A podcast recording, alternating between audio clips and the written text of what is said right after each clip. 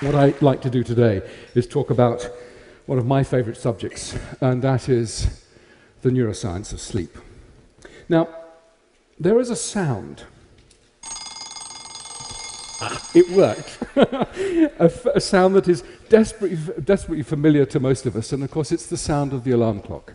And what that truly ghastly, awful sound does is stop the single most important behavioral experience that we have and that's sleep.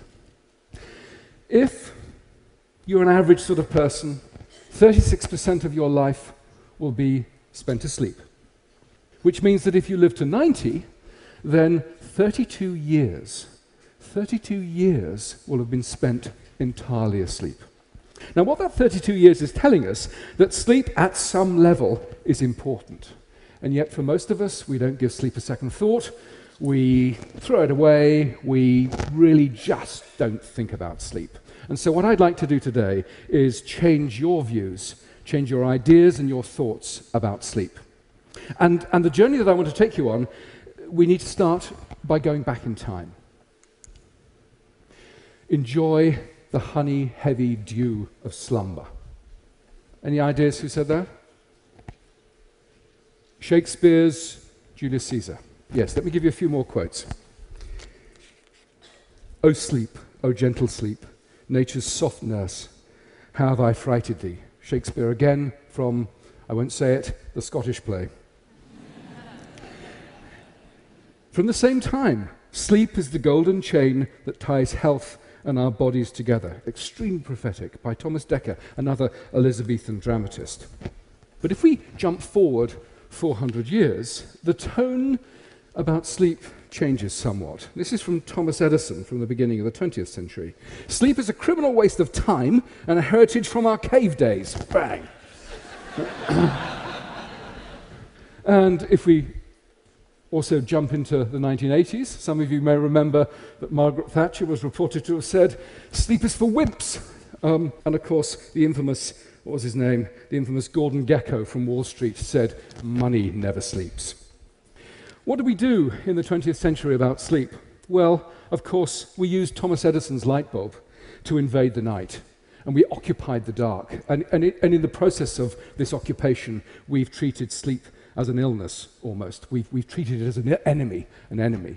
Um, at most now, I suppose, we think of, we tolerate the need for sleep, and at worst, perhaps many of us think of sleep as an illness that needs some sort of a cure. And our ignorance about sleep is really quite profound. Why is it? Why do we abandon sleep in our thoughts? Well, it's because you don't do anything much while you're asleep, it seems. You don't eat, you don't drink, and you don't have sex. Well, most of us anyway. Um, and, and, so, therefore, it's, sorry, it, it, it's a complete waste of time, right? Wrong.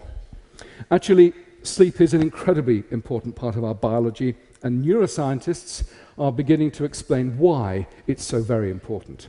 So let's move to the brain. Now, here we have a brain. This is donated by a social scientist, um, and they said they didn't know what it was or indeed how to use it. So, uh, so, I, so I, I, I, borrowed it. Uh, I don't think they noticed. Okay. Uh, the point I'm trying to make is that when you're asleep, this thing doesn't shut down. In fact, some areas of the brain are actually more active during the sleep state than during the wake state. The other thing that's really important about sleep is that it doesn't arise from a single structure within the brain, but is to some extent a network property. And if we flip the brain on its back, I love this little bit of spinal cord here, um, this bit here is the hypothalamus. And right under there is a, a, whole raft of interesting structures, not least the biological clock. The biological clock tells us when it's good to be up, when it's good to be asleep. And what that structure does is interact with a whole raft of other uh, areas within the hypothalamus, the lateral hypothalamus, the ventrolateral preoptic nuclei. All of those combine, and they send projections down to the brainstem here. The brainstem then projects forward and bathes the cortex, this wonderfully wrinkly bit over here with neurotransmitters that keep us awake and essentially provide us with our consciousness. So, sleep arises from a whole raft of different interactions within the brain.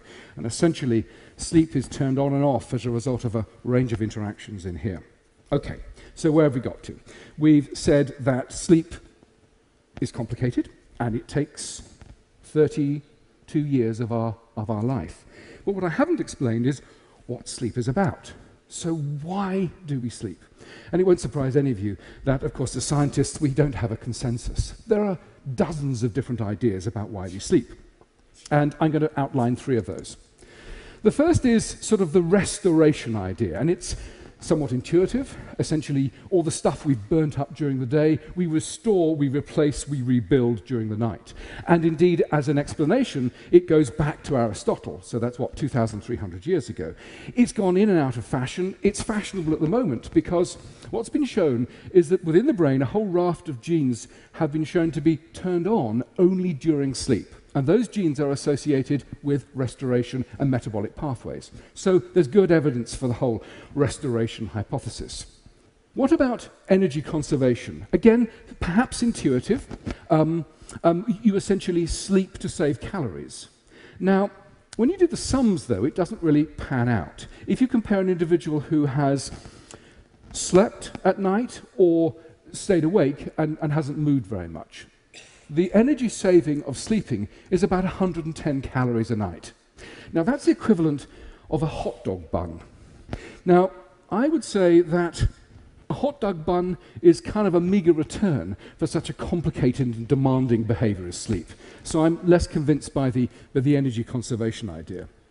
But the third idea I'm quite attracted to, which is brain processing and memory consolidation. What we know is that if after you've tried to learn a task and you sleep deprive individuals, the ability to learn that task is smashed. It's, it's really hugely uh, attenuated. So sleep and memory consolidation is also very important. However, it's not just the laying down of memory and recalling it.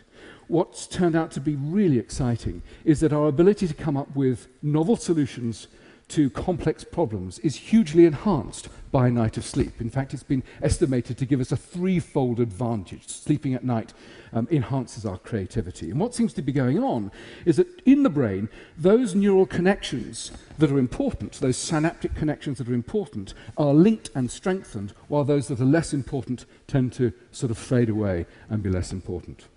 Okay, so we've had three explanations for why we might sleep. And I think the important thing to realize is that the details will vary, and it's probably we sleep for multiple different reasons.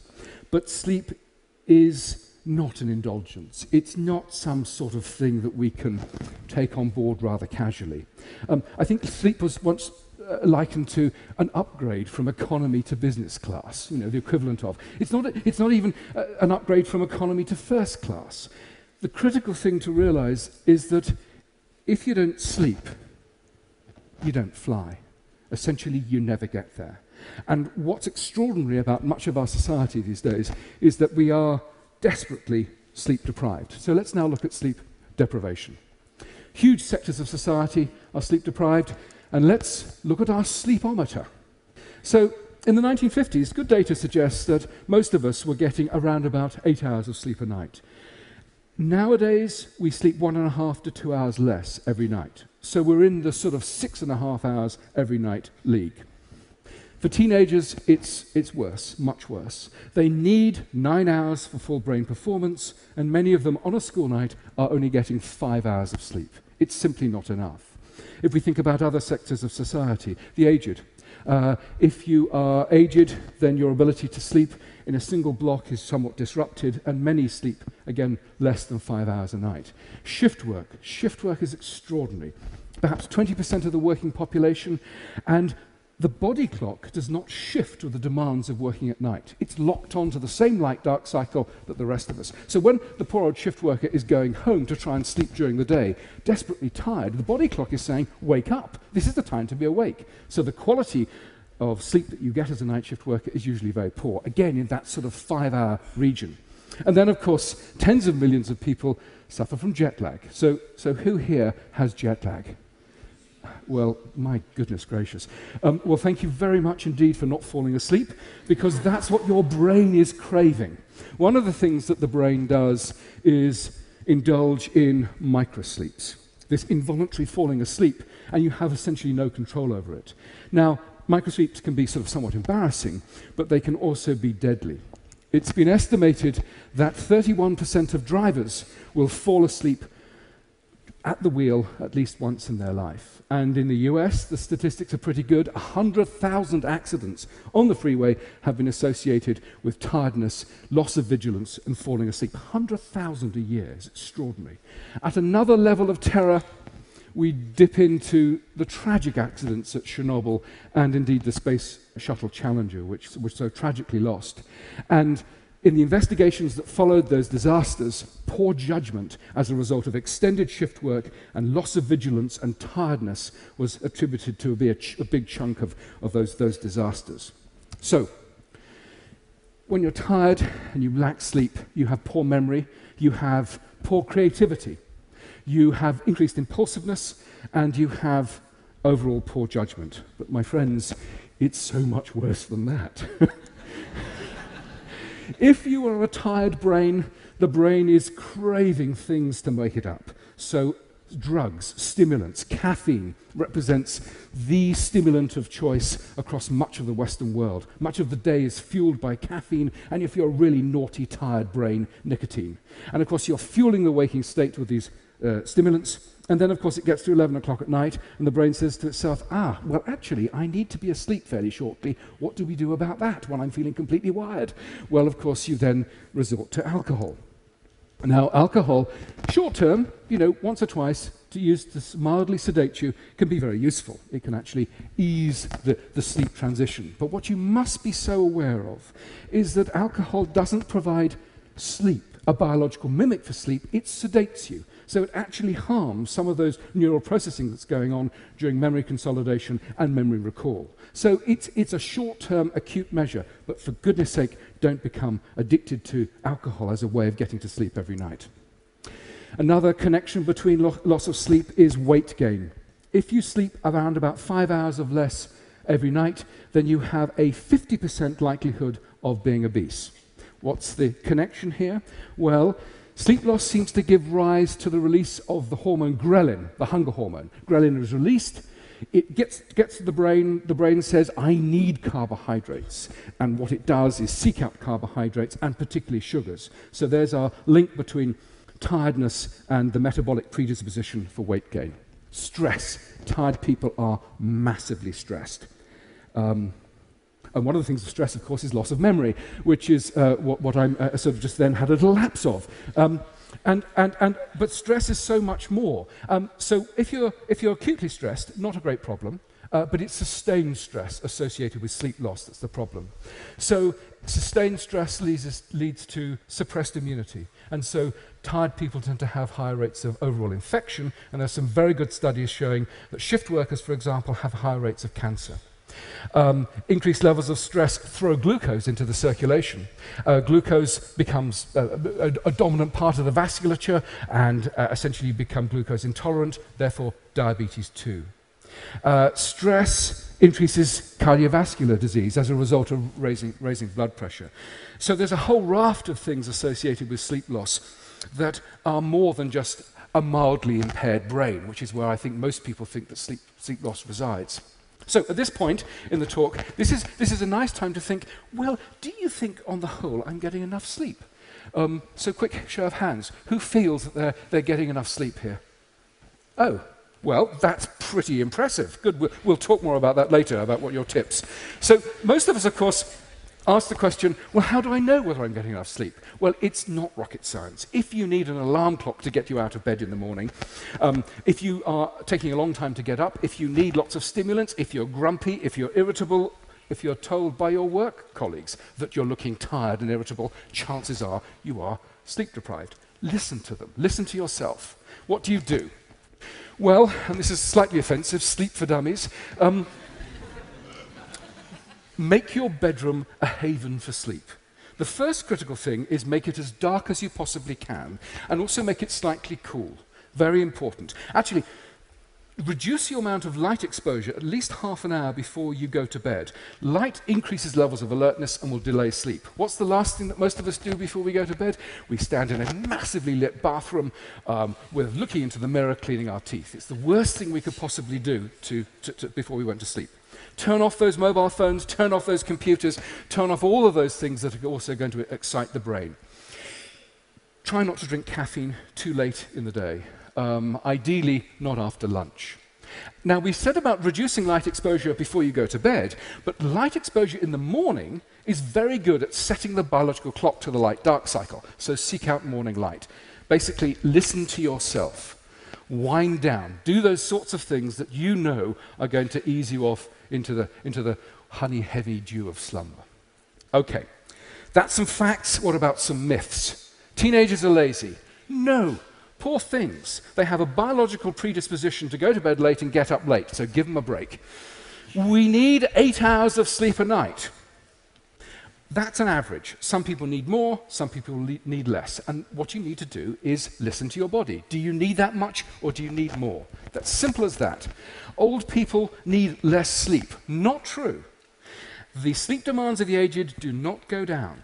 Essentially, sleep fragments and becomes less robust, but sleep requirements do not go down. And the fourth myth is early to bed, early to rise makes a man healthy, wealthy, and wise. Well, that's wrong at so many different levels. there is no, no evidence that getting up early and going to bed early gives you more wealth at all. There's no difference in socioeconomic status. In my experience, the only difference between morning people and evening people is that those people that get up in the morning early are just horribly smug. Um, okay. So, for the last part, the last few minutes, what I want to do is change gears and talk about some really new and breaking areas of neuroscience, which is the association between mental health, mental illness, and sleep disruption. We've known for 130 years that in severe mental illness, there is always, always sleep disruption.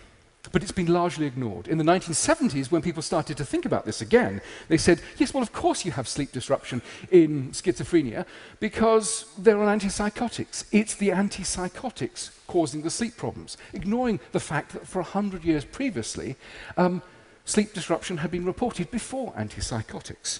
So, what's going on? Lots of groups, several groups, are studying conditions like depression, schizophrenia, and bipolar, and what's going on in terms of sleep disruption. We have a big study, which we published last year, on schizophrenia, and the data were quite extraordinary. In those individuals with schizophrenia, much of the time they were awake during the night phase, and then they were asleep during the day. Other groups showed no 24 hour patterns whatsoever. Their sleep was absolutely smashed. And some had no ability to regulate their sleep by the light dark cycle. They were getting up later and later and later and later each night. It was smashed. So, what's going on? And the really exciting news is that mental illness and sleep are not simply associated, but they are physically linked within the brain. The neural networks that predispose you to normal sleep give you normal sleep, and those that give you normal mental health are overlapping. And what's the evidence for that? Well, genes that have been shown to be very important in the generation of normal sleep, when mutated, when changed, also predispose individuals to mental health problems. And last year, we published a study which showed that a gene that's been linked to schizophrenia, which when mutated also smashes the sleep. So we have evidence of a genuine mechanistic overlap between these two important systems. Other work flowed from these studies. The first was that sleep disruption actually precedes certain types of mental illness. And we've shown that in those young individuals who are at high risk of developing bipolar disorder, they already have a sleep abnormality prior to any clinical diagnosis of, of bipolar. The other bit of data was that sleep, sleep disruption may actually exacerbate, make worse the, the mental illness state. My colleague Dan Freeman has used a range of agents which have stabilized sleep and reduced levels of paranoia in those individuals by 50%. So, what have we got? We've got in these connections some really exciting things in terms of the neuroscience, by understanding the neuroscience of these two systems, we're really beginning to understand how both sleep and mental illness are generated and regulated within the brain. The second area is that if we can use sleep and sleep disruption as an early warning signal, then we have the chance of going in. If we know that these individuals are vulnerable, early intervention then becomes possible. And the third, which I think is the most exciting, is that we can think of the sleep centers within the brain as a new therapeutic target. Stabilize sleep in those individuals who are vulnerable. We can certainly make them healthier, but also alleviate some of the appalling symptoms of mental illness. So let me just finish. What I started by saying is take sleep seriously. Our attitudes towards sleep are so very different from a pre industrial age when we were almost wrapped in a duvet. We used to understand intuitively the importance of sleep. And this isn't some sort of crystal waving nonsense. This is a pragmatic response to good health. If you have good sleep, it increases your concentration, attention, decision making, creativity, social skills, health. If you get sleep, it reduces your mood changes, your stress, your levels of anger, your impulsivity, and your tendency to drink and take drugs. And we finished by saying that an understanding of the neuroscience of sleep is really informing the way we think about some of the causes of mental illness and indeed is providing us new ways to treat these incredibly debilitating conditions. Jim Butcher, the fantasy writer, said, Sleep is God, go worship. And I can only recommend that you do the same. Thank you for your attention.